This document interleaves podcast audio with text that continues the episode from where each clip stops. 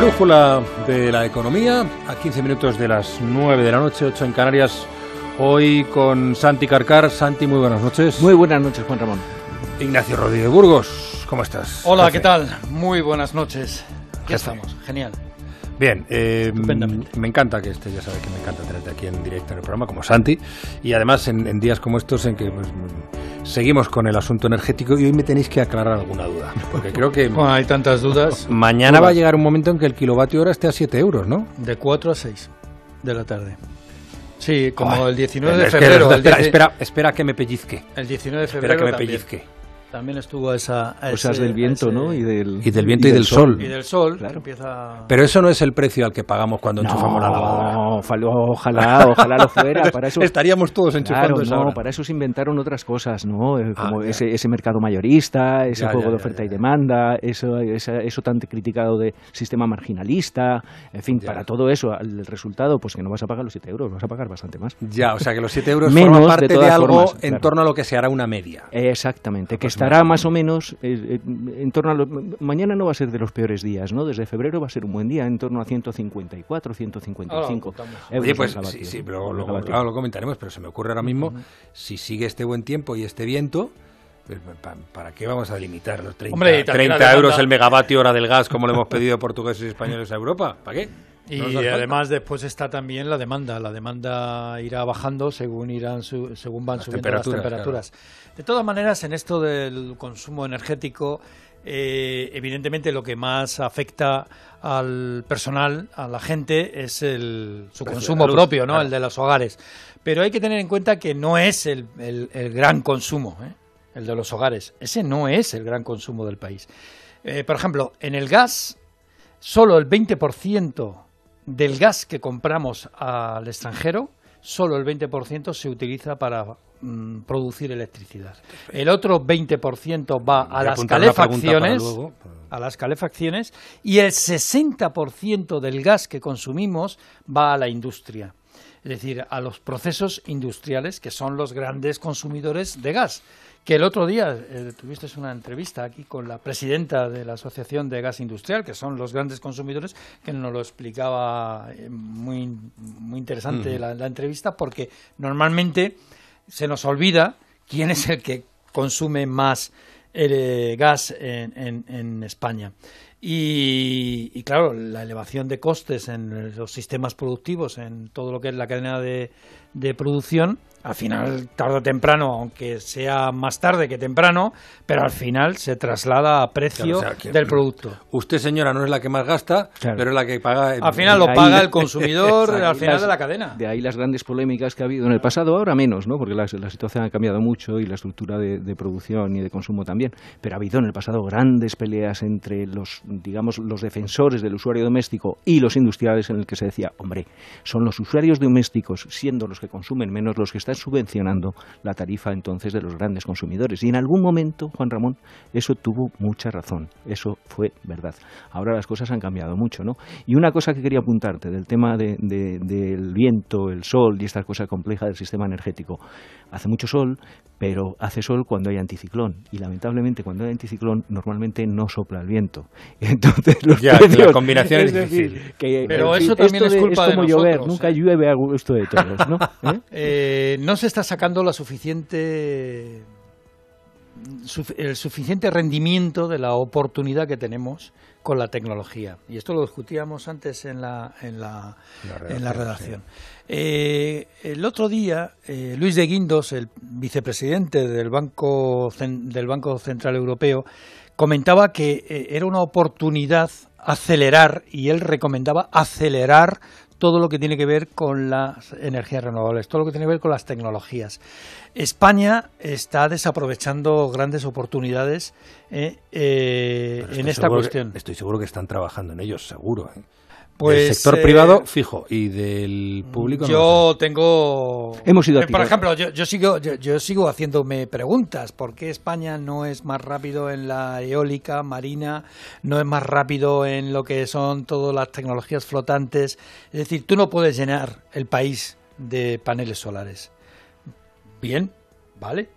Se puede discutir eso, pero tienes costa para, para llenar eh, molinos de viento en la costa con la tecnología flotante. No en, toda, no en toda la costa se puede poner, pero es verdad que es una oportunidad interesante. Y donde hay plataforma se puede poner. Se puede poner donde hay plataforma y donde no hay plataforma hay tecnología flotante. En, toda, en, todo caso, lo que quería comentar es que una vez más, si me permites, Ignacio, hemos ido a, hemos ido a tirones. Hemos ido a tirones. Y seguimos a tirones. Afortunadamente, esos tirones que se han producido en los últimos 50 años, pues oye, ha resultado de alguna forma cuando vienen mal dadas resulta en suerte, ¿no? Porque son como capas de cebolla, no sé si lo hemos comentado alguna vez, en un momento dado, durante años se ha puesto por la hidráulica, luego se ha puesto por el gas, luego por la nuclear, y eso ha ido dejando una serie de capas que cuando han venido mal, pues mira, tenemos un sistema bastante diversificado.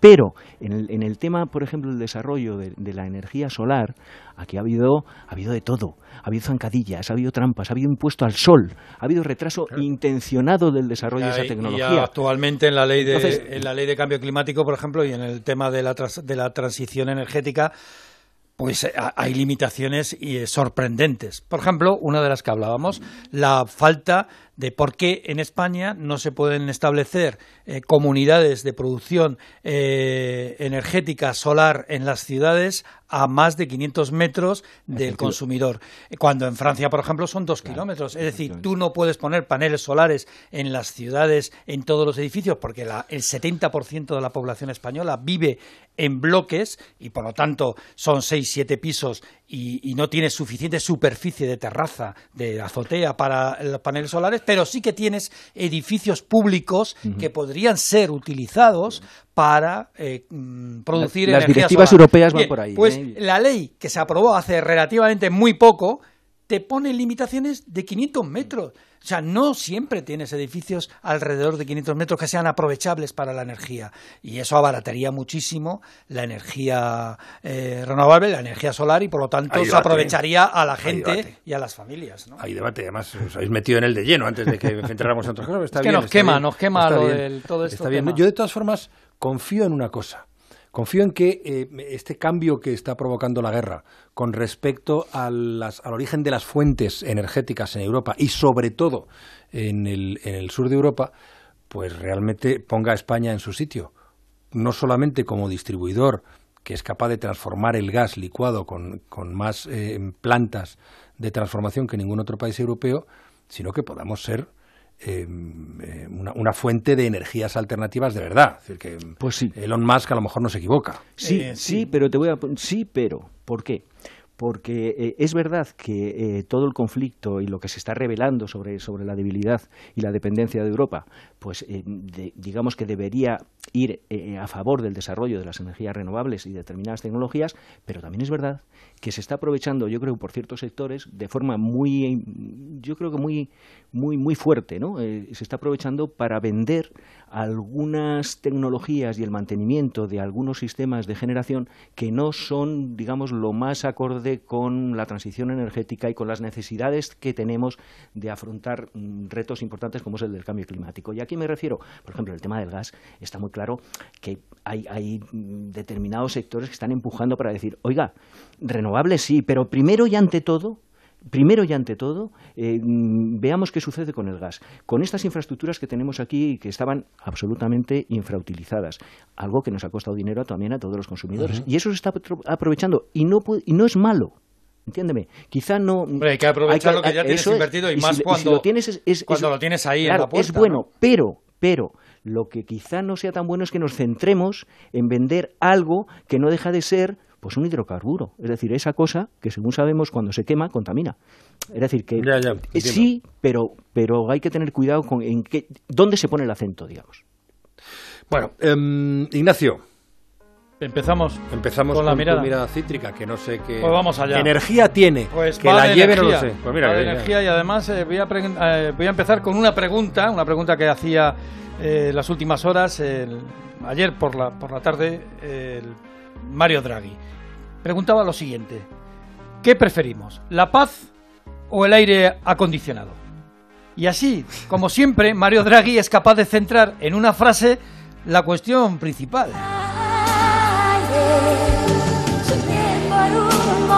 Esto es lo que decía el primer ministro de uno de los países, que es Italia, que más dependen precisamente del gas ruso. Según se extiende la guerra, tarde o temprano se llegará al punto central de esta polémica del gas. ¿Vetar o no vetar el gas de Moscú? Esa es la cuestión. El Parlamento Europeo lo tiene claro. Hoy mismo reclamaba a los gobernantes de la Unión Europea que se imponga un embargo completo e inmediato al petróleo, al carbón, al material nuclear y al gas ruso, el volátil gas. Pero fijaros, ayer y antes de ayer comentábamos que ya se había decidido vetar la compra de carbón ruso, lo decíamos aquí, ¿no? Sí. Y nos lo contaba Charles Michel, el presidente del Consejo Europeo. Pues bien, ahora empiezas a fijarte en la letra pequeña y resulta que hasta bien entrado el verano, vamos, que hasta el mes de agosto, cortar la compra de carbón radicalmente, de verdad, de verdad, de carbón ruso, Nada. pues va a ser que no. Así que hasta agosto. A todo esto, la vicepresidenta tercera, Teresa Rivera, y responsable de la política energética de este país, pues ha terminado confirmando, que es un reconocimiento, algo que negaban hasta hace poco, pues que el gas argelino nos va a salir más caro. No. Sí, sí, sí, sí, sí. Argel va a subir los precios. Ya lo comentábamos el viernes pasado Pero aquí. solo a España. Eh, bueno, a los demás no, pero a España sí. Claro. Ya, pero los demás cada uno paga que pague lo suyo. Aquí va a escote la cosa. O sea que aquí cada uno paga lo suyo. Y a nosotros nos va a subir el gas. Y ya no lo dice solo el presidente Sonatrack, como comentábamos el viernes Sí, pasado. sí, aquí lo ¿Eh? dijimos, Lo sí, dijimos. Sino que también lo dice ya la propia vicepresidenta tercera Teresa Rivera. ¿eh? Pues a Álvarez todavía no se lo. a Álvarez es el único que escucha decir, no, no, no, no. Primero dijo que aquí no va a pasar nada, aquí no. A ver, eh, Argelia no va a tomar represalias. Y luego, cuando anunció que, bueno, se lo pensaría, dice, bueno, Argelia siempre cumple. Hombre, si te sirve de consuelo, Teresa Rivera ha dicho que la subida va a ser moderada. Lo que no sé es que entiende ella por moderada. Claro. ¿eh? Bueno, y otra cosa, cuando esto, todo esto está ocurriendo cuando Bruselas, después de la Semana Santa, ¿eh? Eh, va a decidir el tope del precio del gas. Sabéis que la propuesta es de 30 euros por megavatio, hora. megavatio hora, sí, perdón, megavatio, sí, claro. y la Unión Europea ha dicho que de 30 euros, que nos vayamos olvidando. Así que bueno, una buena noticia es que como comentabas tú, mañana la electricidad bajará en el mercado mayorista, eso, en el mercado mayorista caerá un 28% a los 155 euros el megavatio de media, unos 60 euros más o menos que hoy, o sea, más bien menos que hoy. Incluso en algunas horas el precio estará en 7 euros, de 4 a 6 de la tarde. Bien, de 4 a 6 de la tarde, ¿sabes lo que va a pasar mañana en este país? ¿Qué es lo más importante que va a pasar mañana en este país? La operación salida. No vas a poder poner la lavadora porque vas a estar en el coche. Por eso es barato. Mañana. hombre, no. Son casualidades de la vida que está todo pensado. ya, ya. Bueno, esta es una saeta de Miles Davis. ¿eh? Así que Semana Santa, Semana de Pasión. El precio de los carburantes baja, ha bajado un 10% la última semana, según el boletín petrolero de la Unión Europea. Aun con esta rebaja, el precio de los combustibles en la Semana Santa va a ser un 36% más caro que la Semana Santa, la Semana Santa del año pasado. Vamos, Juanra, que es la semana con el combustible más caro de nuestra historia.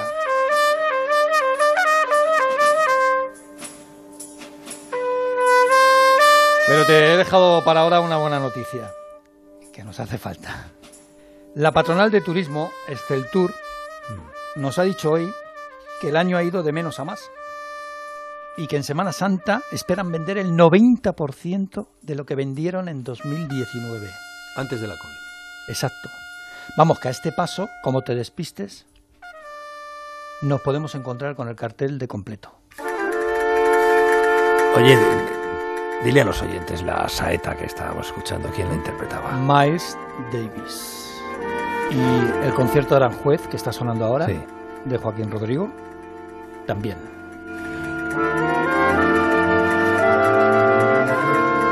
Pues con la música de Davis de fondo te digo que la economía española se ralentiza lamentablemente a- Sí. a pesar de que el turismo va mejorando por la inflación, por la guerra y no lo dice ya el Banco de España, sino que tampoco- también se apunta la IREF, la Autoridad de Responsabilidad Fiscal y el BBVA.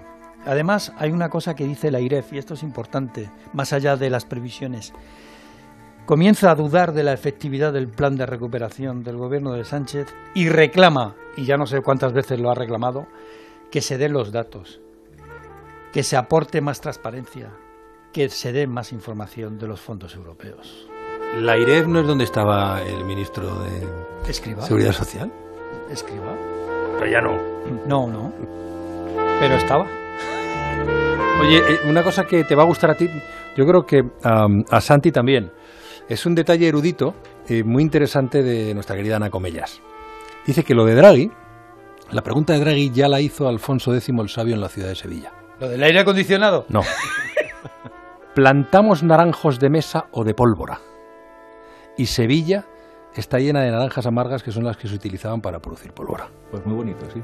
pues mira, no sabía yo que se hacía pólvora con la naranja amarga. Lo que demuestra que los debates sobre las cosas importantes vienen de muy lejos. muy lejos, de muy atrás.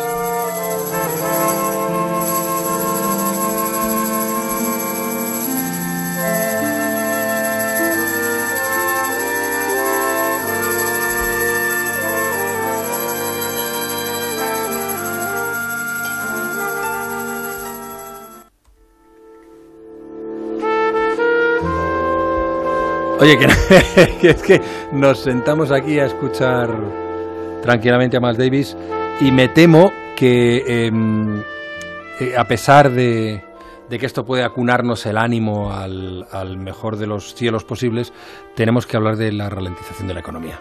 Sí. Y eso no suena tan bien. ¿eh?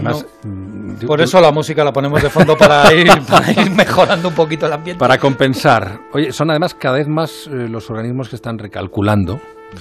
Eh, las eh, previsiones económicas para este año a raíz de la guerra. Las últimas, como tú decías, la IREF y también BBVA. Mm.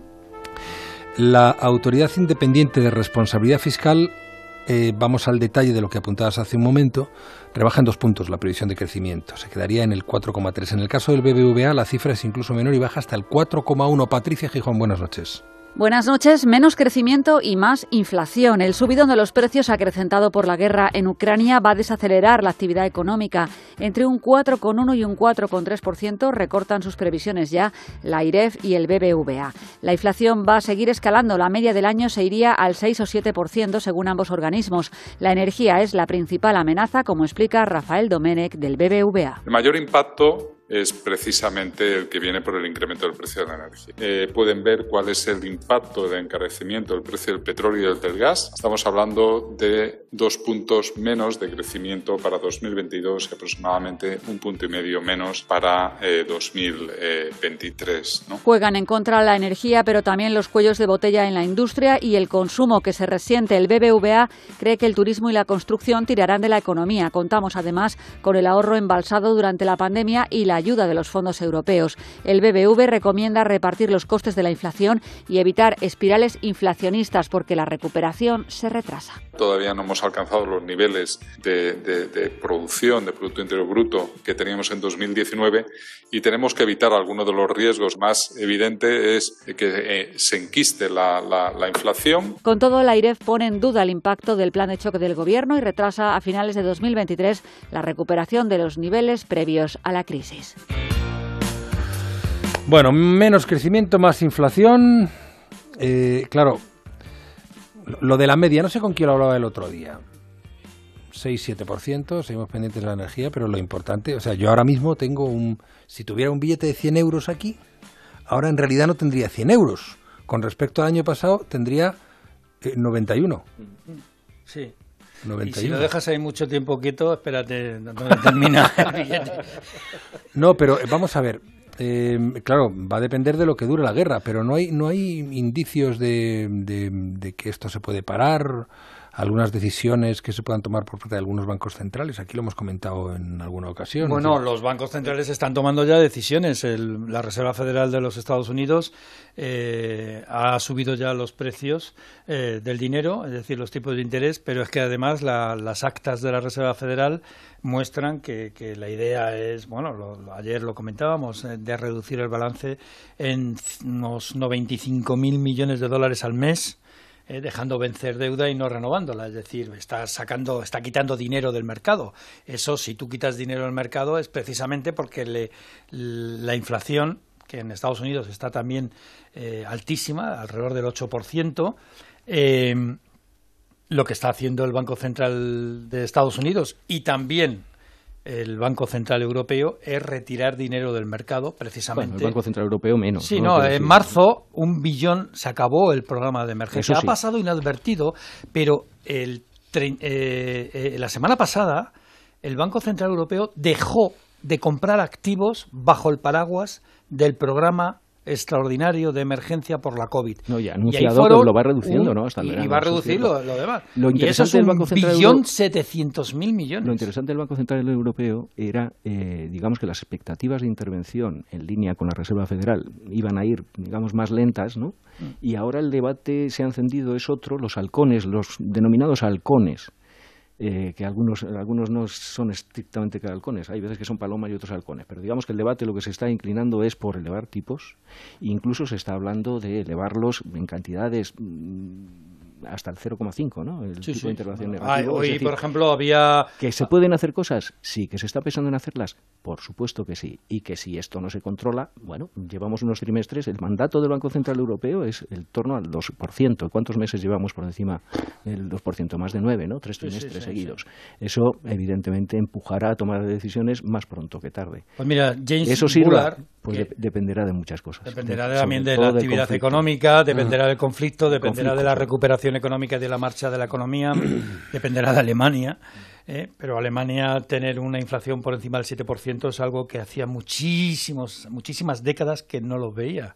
Y eso al final. Inaceptable para la mayoría de la ciudadanía. la mayoría de la ciudadanía eh, alemana es inaceptable. Pero si te sirve de referencia, James Bullard, que es el presidente de la Reserva Federal de San Luis, uno de los miembros del Consejo de, la Reserva Federal de los Estados Unidos, ha dicho hoy que el interés debería estar cercano al 3,5%. Y eso lo está diciendo una de las personas que tienen capacidad de decisión en Estados Unidos en el precio del dinero, que evidentemente esto es para Estados Unidos, pero que después arrastra al resto de los países y por lo tanto también al Banco Central Europeo, ¿no? Bueno, mm, la buena nueva, el turismo, ¿eh? si os parece, lo comentamos un poco porque tras dos años de pandemia, los, a ver, el personal tiene ganas de vacaciones de Semana Santa. La, la primera en la que ya no vamos a estar tan pendientes del coronavirus, aunque eh, sigue ahí. Eh. Va a hacer bueno, por lo visto, luego nos lo dirá Brasero, y tenemos ganas de gastar. Eso es lo que dicen los de la patronal de turismo Excel Tour, que aseguran que a pesar de mm, que bueno han subido los precios, en muchas localidades están a punto de colgar ese cartel de está todo ocupado. Jessica de Jesús, buenas noches. Buenas noches. Tras dos años sin celebraciones, los niveles de venta del sector turístico están para esta Semana Santa al 90% de los niveles registrados antes de la pandemia. Ni la inflación ni la guerra en Ucrania frenan a los turistas. Pueden más las ganas de salir de casa. José Luis Zoreda es el vicepresidente ejecutivo de Excel Y el ímpetu de ganas por viajar ha permitido superar todos los miedos existentes, tanto por las cortapisas de carácter sanitario como las posibles reservas por las inseguridades bélicas. Lo cierto es que el conflicto bélico sí ha tenido efecto mínimo, pero ha reducido las reservas en un 7% según la Alianza para la Excelencia Turística. A pesar de ello, la demanda sigue siendo alta. La nacional se ha disparado estos últimos años por la pandemia, pero también sigue viniendo gente de otros mercados. Óscar Perelli es el director de estudios. Los mercados que estamos viendo que mejor se están comportando están siendo el mercado francés, el mercado británico, los mercados de Centro Europa, Holanda en febrero ya estaba por encima de los niveles de, 2000, de 2019, Bélgica estaba muy cerquita también y los mercados y los mercados nórdicos. Y el mercado alemán por los precios y su cercanía a la guerra está algo más retrasado. Muchas zonas de España están ya recuperando su actividad respecto a 2019, como el litoral mediterráneo, Canarias y Baleares. José Luis Zoreda. En Baleares eh, se ha limitado la posibilidad de oferta para una demanda nacional en la medida en la que la demanda extranjera se ha disparado de manera tan inusitada que prácticamente ha dejado ya la capacidad alojativa en Baleares completa para la Semana Santa. Con lo cual, si alguno de vosotros queríais ir os habéis retrasado las reservas, lo vais a tener complicado. El sector espera que la recuperación siga su ritmo durante este 2022 y no está preocupado por el impacto de segunda ronda, porque cree que llegará el próximo año. La capacidad de consumo y el gasto de las familias será menor, pero no dejarán de viajar porque los precios estén altos. Bien, eh, ahora, ahora escucho vuestros comentarios, pero es que antes, no por fastidiar, Pero hay otro, otro, otro elemento otro componente de estas vacaciones que no, que no tiene tan buen aspecto. ¿eh? Eh, la operación de tráfico especial de la DGT comienza mañana a esa hora de 7 euros el. Aprovechando que está barata la electricidad. Eh, a ver, a unos precios de la gasolina que por mucho que hayamos rebajado 20 céntimos el litro están como están. Carmen Sabido nos va a contar. Buenas noches, Carmen. ¿Qué tal? Buenas noches. La escalada de precios se ha frenado. Los carburantes se han abaratado esta semana un 11%, pero la gasolina sigue en máximos y es un 36% más cara que hace un año. En el surtidor el litro nos cuesta un euro con 61 y el gasoil algo más caro, 1,64. A estos precios hay que restar el descuento de 20 céntimos aplicado por el Gobierno. La ministra María Jesús Montero ha confirmado que el Ejecutivo ya ha devuelto a 4.000 gasolineras el dinero adelantado. Hemos ya pagado ese anticipo unas 4.050 gasolineras, una cifra que se va incrementando cada día y que representa el 90% de aquellos que han solicitado este anticipo. La ministra pone en valor las medidas del Gobierno, pero la patronal de las gasolineras recurrirá ante los tribunales el decreto por el caos generado y los perjuicios ocasionados, tal y como explica Javier de Antonio desde Castilla-La Mancha. Tenemos serias dudas de, de su inconstitucionalidad y lógicamente se van a derivar también eh, eh, daños patrimoniales, con lo cual eh,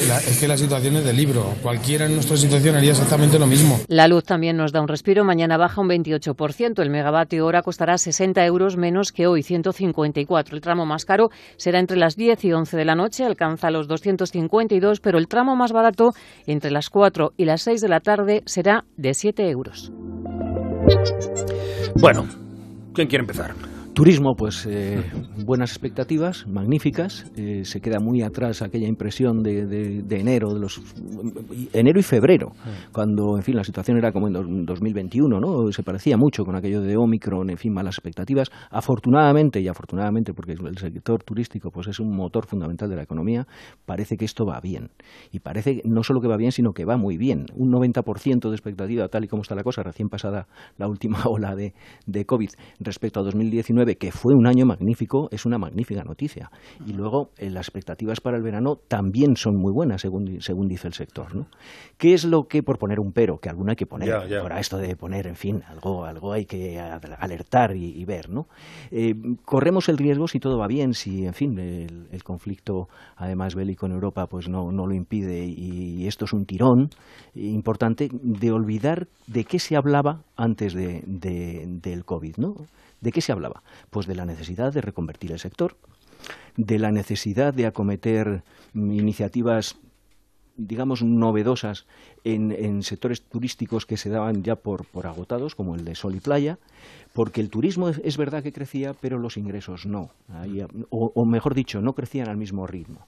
Y ahí recordar que desde el año 2007, desde aquel plan, eh, yo creo que impulsó Zapatero, el Cualifica famoso, se ha venido trabajando y se ha venido intentando cambiar las cosas, insisto, en un sector que es fundamental para el buen funcionamiento de la economía y no se ha hecho. Quiere o no se ha hecho todo lo que se debería. Quiere yo decir que si empieza a ir esto muy bien, ese riesgo de que olvidemos cuáles eran las verdaderas necesidades, pues está muy presente y eso habría que, que cambiarlo. Recordar nada más qué se decía entonces de lo que era necesario para mantener la actividad en el sector y no digamos, arriesgar a futuro los, los beneficios que aporta. Diversificar la actividad, proteger los espacios naturales y ver qué sucede con el, con el urbanismo en determinadas zonas de costa. Eso era fundamental, lo que se decía, al menos esas tres cosas. Por ahí yo creo que es donde se tiene que ir y enhorabuena al sector que, desde luego, después del sufrimiento que ha pasado, pues se lo merece, ¿no? Hubo buenas noticias. Sí, porque ha sido uno de los sectores más castigados por la, por la COVID, sin duda alguna. Todo lo que tiene que ver con la hostelería, el turismo, todo lo que tiene que ver con las relaciones sociales, porque evidentemente con, con todas las limitaciones, restricciones, se centraban sobre todo en lo que tenía que ver con la colectividad, con, con las relaciones sociales. Y el turismo, evidentemente, era una de ellas, y además con cierres de fronteras, cierre de vuelos, eh, bueno, un problemón tremendo, ¿no? Hasta el punto de que muchas empresas pues no han podido aguantar dentro del sector. Eh, yo me prefiero quedarme con la parte optimista, ¿no? Porque este, tenemos tantas, tantos nubarrones en el horizonte y, una de las cosas que me, llama la atención y que me parece muy interesante es la, perspectiva que tienen los propios profesionales del sector turístico sobre lo que se van a esperar.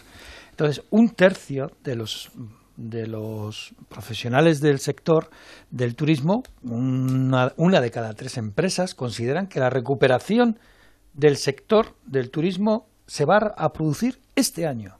Es decir, ha, ha habido como un adelantamiento de las expectativas, como una mejora, ¿no? Eh, solamente el 6% creen que va a ser en el 2024. Y es muy interesante lo que ocurre con los hoteleros, con el sector del alojamiento, donde la mitad de los hoteleros creen que van a regresar la facturación del 2019, que fue un año excelente, uno de los mejores años de la historia del turismo, pues lo van a recuperar la facturación este año. Y entonces me parece interesante quedarnos con eso, ¿no? Que con todos los problemas que hay, con todos los problemas de limitaciones que hay, con la, con la incertidumbre que genera la guerra, eh, con los, los aumentos de precios, eh, el aumento también de precios de las tarifas aéreas, de la gasolina, de los carburantes, pues mira, eh, el hecho de que el- el- los empresarios del sector turístico vean que empieza la luz a salir ya por fin al final del túnel, pues me parece interesante. Por lo menos ya hay un sector que dice ya estamos saliendo, ¿no? Eso está muy bien. Estamos en la brújula a las 9 y 17, 8 y 17 en Canarias.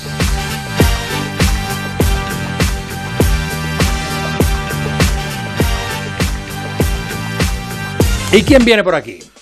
Cabalgando esta Hombre, ¿quién va a venir? Bueno, déjame que te presente, hombre. Vamos allá. Perdón, perdón. Es, es Pablo Herrero, que entra como siempre así. Buenas noches, Pablo, ¿estás bien, no?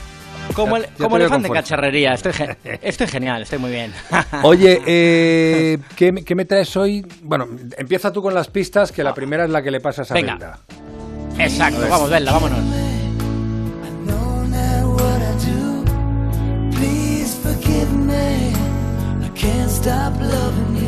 No hace falta decirlo. Todo todos, Pablo, todos tenemos malos días. Dime. Tu sección no es tan mala como para que pidas perdón por ello. Ya, Juanra, pero me siento mejor. Me siento mejor de decírtelo porque siento que estoy de más, que estoy aquí no, puesto, no, no, pues que me ha puesto el ayuntamiento. No, o sea, quítate, no, quítate, no. quítate el síndrome del impostor. Bueno, eh, ah, Vale, algunos vale, días. Bueno, pero. Vale, vale, venga. Vale, venga, entonces- bueno, pues vengo, vengo, sí, sí, vengo a pedir perdón. Sí, Sí. sí, pero vengo a pedir perdón por mí, por mí, por todos mis compañeros y por mí el primero. ¿Por qué? Porque vamos a hablar del poder que tiene para cualquier negocio pedir perdón. O sea, Anda, coño. mostrarnos vulnerables. Sí.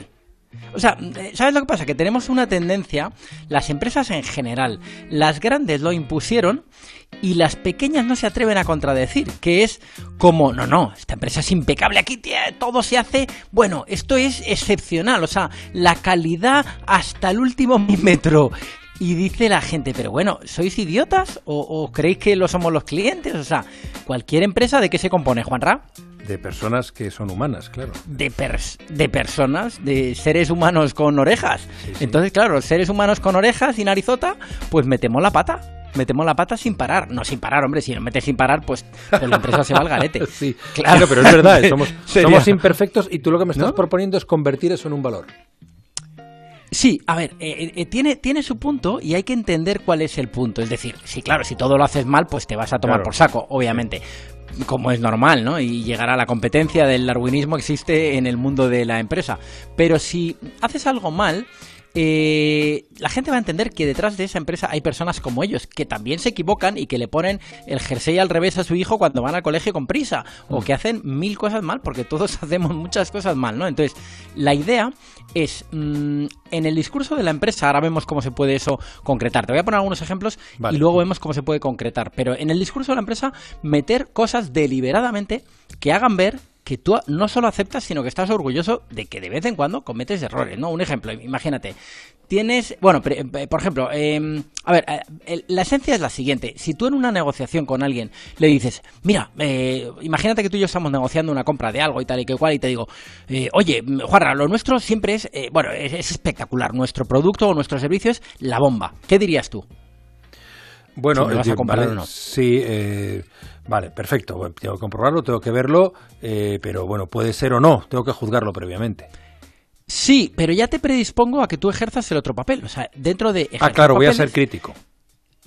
Claro, vas a ser más crítico. Mientras que si yo te digo, oye Juanra, mira, nuestro servicio mm, está bien, los hay mejores y tal, pero. Y entonces ya te llevo a ti casi sin darte cuenta a que ejerzas el papel de defensor. Dices, no, no, oye, perdona, que vuestro restaurante es fantástico, o sea, de, está bien nada, o sea, es maravilloso. Entonces te convierto a ti en el abogado. O sea, cuando yo pongo Ah, no te- no te había- baja- perdona, no te había entendido la pregunta. No te, pensaba, te estaba Sí, sí. entendiendo lo contrario.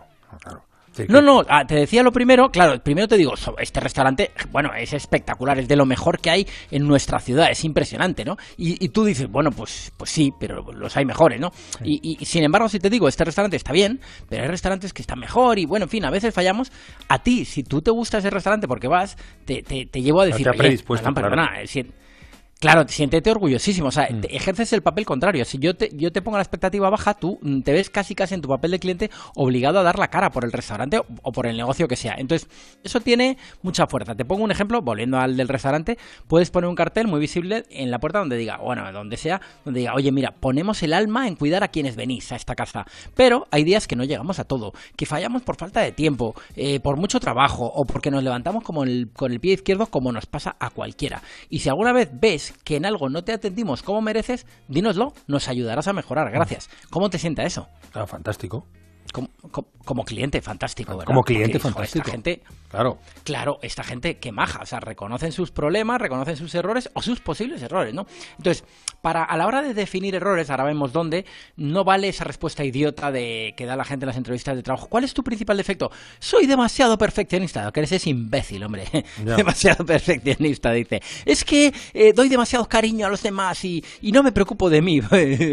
eso no es un error, eso es que tienes otros que no, que no estás diciendo, ¿no? O sea, eso es falta de autenticidad, falta incluso de confianza en uno mismo. En cambio, si eres consciente de que eres vulnerable, te pones por delante la, la capa de, oye, soy vulnerable como empresa, como persona, pues eso denota cercanía, humildad, sinceridad y esos valores generan mucha confianza. Otro ejemplo de, por ejemplo, un negocio, un dentista. Cuidamos de tu boca con buena tecnología y saber hacer. Eso sí, a veces se nos van los tiempos y no te atendemos puntuales. Puede que alguien que haya llegado 5 o 10 minutos más tarde, o puede que hayamos tardado más en atender a una persona porque el problema que tenía era mucho más complejo de lo que preveíamos. En cualquiera de los casos, intentamos avisaros para que organicéis vuestro tiempo, pero no siempre llegamos. Si alguna vez te pasa, por favor, perdónanos el retraso. Muchas gracias. ¿Vale? Sí, sí, o sea, esa sería un poco la, la, la esencia. La esencia. ¿Te parece, no? Claro, reconoces Vale, errores, la sinceridad se da por supuesta, por su, claro, entonces Claro, claro, claro, claro, claro. Justo. Además, eh, has, has dado con una clave muy interesante. Cuando reconoces errores, la sinceridad se te da por supuesta. Entonces, todo lo que digas detrás de un error, todo va a ser creído. Hombre, todo. Si dices una cosa que es inverosímil, no. Pero cuando has reconocido un error, la mente se relaja. La mente de quien ha escuchado eso o ha leído eso se relaja y dice, oye, esta gente reconoce que, que no son el mejor restaurante o que a veces lo hacen mal. Pues, pues me encanta porque todo lo que dice detrás, de, pero re- somos a veces reguleros con el servicio, pero eh, lleva más tiempo y tal porque lo hacemos con mimo. Pues dices, pues entonces lo harán con mimo. O sea, el plato estará súper bien hecho, ¿no? Entonces, el, ¿cómo se puede hacer eso trasladado a tu marca? Pues primero, hay que elegir qué errores o fallos vas a reconocer. En segundo lugar, ¿dónde vas a poner ese reconocimiento expreso de la imperfección?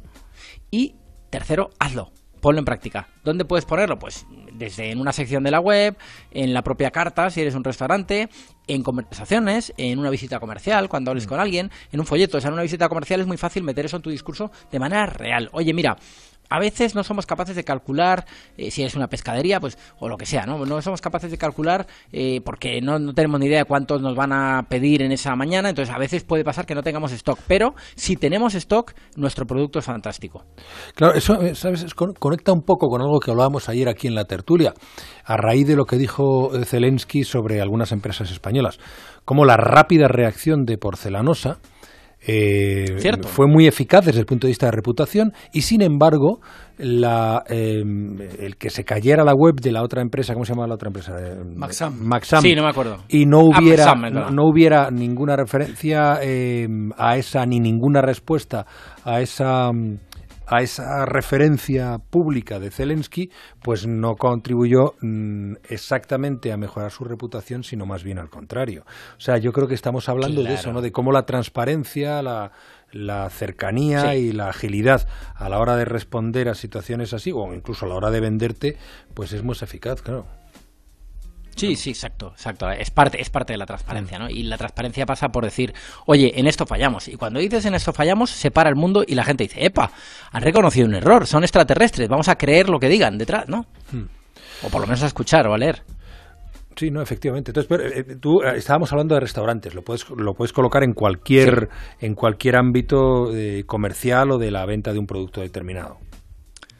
Claro, y además en cualquiera de sus soportes. Lo puedes hacer en un diálogo, mm, reconociéndolo. Oye, mira, soy un profesional, soy un abogado, soy muy bueno. Lo que pasa es que mm, no puedo aceptar todos los casos. O mira, bueno, eso no sería un reconocimiento expreso del error, ¿no? Pero soy muy bueno, pero a veces, mira, yo el otro día estaba haciendo un curso y reconocía en una de las lecciones del curso que me cuesta mucho arrancar a crear el contenido, que hasta que no tengo la cojo idea no me pongo en marcha. Entonces que a veces in- incumplo plazos. Pues cuando lo de reconoces y luego la calidad del producto es buena, la gente dice, bueno, me gusta, me gusta porque ha reconocido un, un error, ¿no? Oye, Pablo, y una frase para despedirnos, de esas de las tuyas. Fenómeno. Mira, una frase, sí, una frase de Henry Ford. El único error real es aquel del que no aprendemos nada. Gracias, Pablo. ¡Hasta luego! Buenas noches, cuídate, amigo. La brújula, la vida a partir de las 8 de la tarde. Juan Ramón Lucas.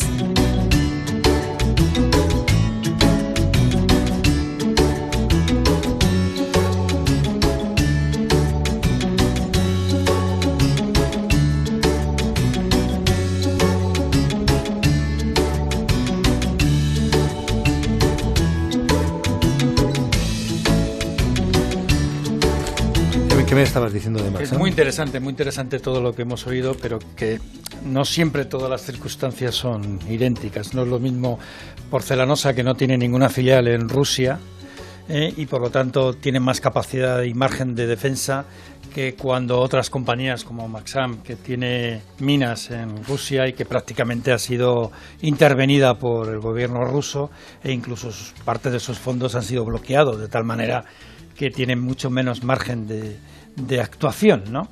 Con lo cual no siempre las, están en las mismas circunstancias eh, las empresas que están en Rusia. ¿no? Importante el, importante el matiz, porque estamos hablando de reputación. Claro. Y, y ayer, precisamente, me- yo trataba sí. de asomarme a la web y estaba fuera. La- estaba bloqueada, sí. Y lo que yo decía, mm, confesaba mi pública sospecha eh, de que bueno, quizá están buscando que no se rastree, pero claro, las situaciones son más complicadas. Son diferentes situaciones. A mí lo que más me sorprendió es la tardanza del Ministerio de Industria en mm, salir a, a explicar lo que estaba ocurriendo, que salió casi con día y medio de retraso respecto a lo que a, a las palabras de Zelensky, ¿no? Y bueno, también supongo que el ministerio estaría intentando recabar información y ver qué es lo que estaba pasando, ¿no?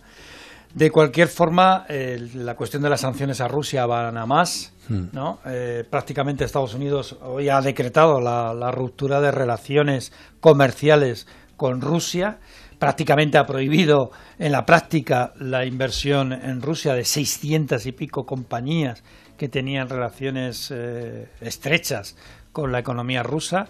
Ya veremos a ver cómo termina toda esta historia. Mm, pero venía hoy un reportaje muy interesante en el Confidencial sobre un eh, escrito por una periodista rusa eh, donde eh, llamaba la atención de cómo Putin había conseguido que las élites rusas eh, se unificaran a su alrededor. Contra Occidente. Contra Occidente. Muy interesante. He leído esa información de les vamos a joder. Sí, sí, sí. Como, como diciendo, bueno, eh, bueno, pues hasta qué punto, ¿no? Solo un apunte muy breve y es que eh, creo que la reacción en el caso de Porcelanosa que fue magnífica, ¿no? Una- un, un de ejemplo vista- de cómo reaccionar entre, ante una crisis, ¿no? Desde el punto de vista de la gestión comunicación. de crisis increíble, Pero hay, sectores y empresas que, que trabajan en esos sectores donde esa reacción siempre es más difícil, bien porque te dedicas a algo que, en fin, es más complicado de explicar el negocio, caso de Maxam, o porque mm, realmente mm, pues, pues tu actividad tiene que ver con, con- con lo que se está cociendo lamentablemente en el este, que es la guerra. ¿no? Entonces, en esos casos la- la- la- no se puede reaccionar rápido, hay que reaccionar con cabeza y probablemente con mucho tiento. Sí, es verdad. Depende de dónde estemos ubicados, emitimos cierto, un mensaje otro. Recordar que Maxam es heredera de una empresa Unión Explosivos. que creó Alfred Nobel ¿Mm? En el siglo Que da nombre al Premio Nobel de la Paz, entre otros. y que ganó mucho dinero con Bueno, la, po- dinamita. La pólvora se utiliza para apagar incendios o se utilizaba también, ¿no? La dinamita para- Claro, entonces, bueno, depende. Oye, y en tiempos de Alfonso X el Sabio, fue el rey Alfonso X el Sabio en esa batalla que tú mentabas. Niebla. En Niebla, el primer europeo que utilizó la pólvora. Mm. El primer europeo que utilizó la pólvora. el sitio de Niebla y la pólvora. Año 1200 y pico. 1262. Pero ha sido Ana la que ha dado la pista. ¿eh? Eso es. Nos vamos, pero antes de irnos, en un ratito vamos a la tertulia.